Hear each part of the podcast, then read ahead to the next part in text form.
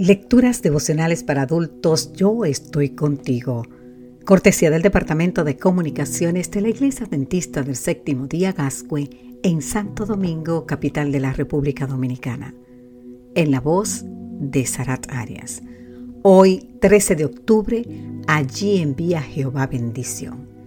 El Salmo 133, los versículos 1 y 3 nos dicen, mirad cuán bueno y cuán delicioso es que habiten los hermanos juntos en armonía. Allí envía Jehová bendición y vida eterna.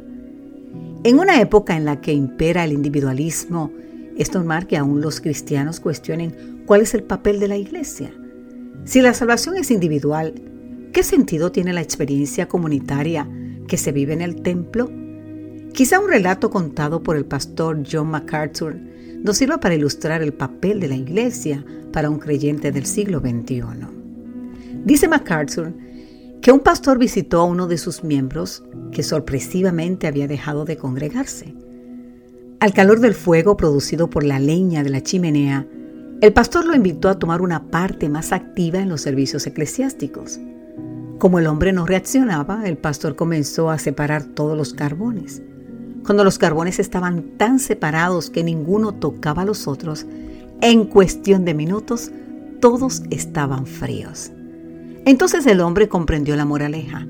Los carbones se mantenían encendidos uno con otros.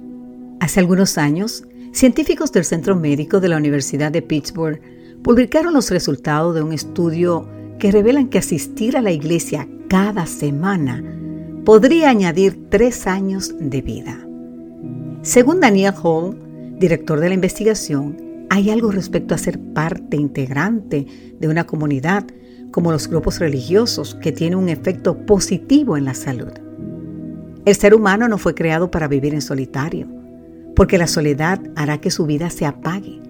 Por esta razón, formar parte de la comunidad de la fe le aporta sentido a la existencia humana ya que nos mantiene espiritualmente encendidos. Ya lo había dicho el salmista en el Salmo 133.1. Qué maravilloso y agradable es cuando los hermanos conviven en armonía. Cuando nos congregamos, querido amigo, querida amiga, como iglesia estamos compartiendo nuestra experiencia espiritual y de ese modo nos calentamos los unos a los otros. La Biblia describe a la iglesia como la familia de la fe en Gálatas 6.10 la familia de Dios en Efesios 2.19. En Jesús todos hemos sido llamados y elegidos para formar parte de la familia celestial. Somos diferentes, pero somos parte de la familia. La iglesia es tu familia, es el lugar donde los carbones individuales encienden unos a otros su vida espiritual.